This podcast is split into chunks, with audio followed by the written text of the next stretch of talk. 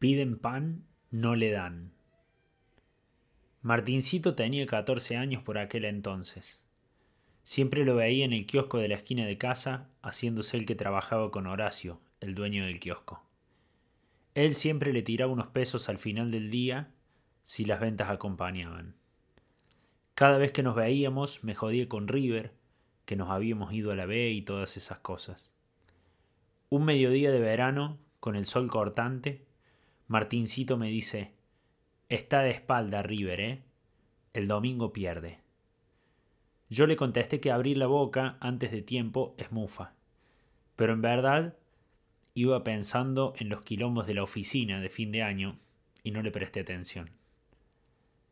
Cuando entré al kiosco de Horacio, mientras esperaba en la fila, me puse a reflexionar. ¿Por qué de espalda?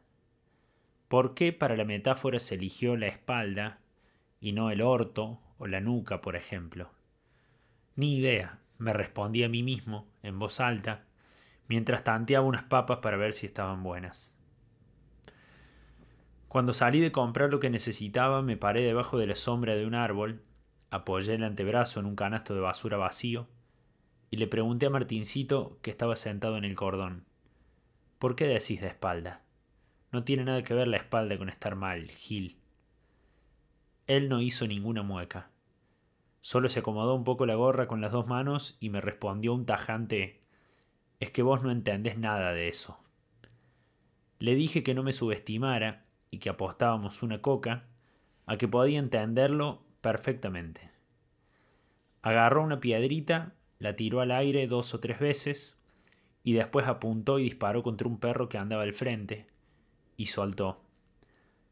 A veces en mi casa nos cagamos de hambre, cenamos té con pan y nos acostamos. Hay noches que mi mamá no toma ni come nada por nosotros. Entonces no me quedo de brazos cruzados. Salgo a tocar la puerta de algún vecino para ver si quiere que le barre la vereda o le corte el pasto.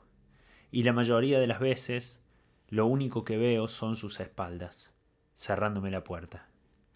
O cuando el Horacio no vende mucho, cierra la puerta del kiosco y mientras pone llave me dice que no se vendió y me quedo mirando su espalda. Y no sé, puede ser un poco de eso, me dijo, entre tímido y angustiado. Yo lo miraba y pensaba que la apuesta estaba casi perdida hasta que me dijo, y otro poco puede ser mi papá. La última vez que lo vi salía por la puerta y me dijo, mientras caminaba hacia afuera, que se iba a pelear por su trabajo y el de sus amigos que volvía para almorzar conmigo.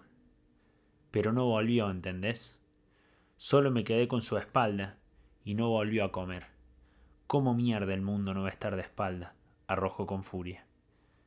Yo metí la mano en el bolsillo, le di cincuenta pesos y me fui en silencio.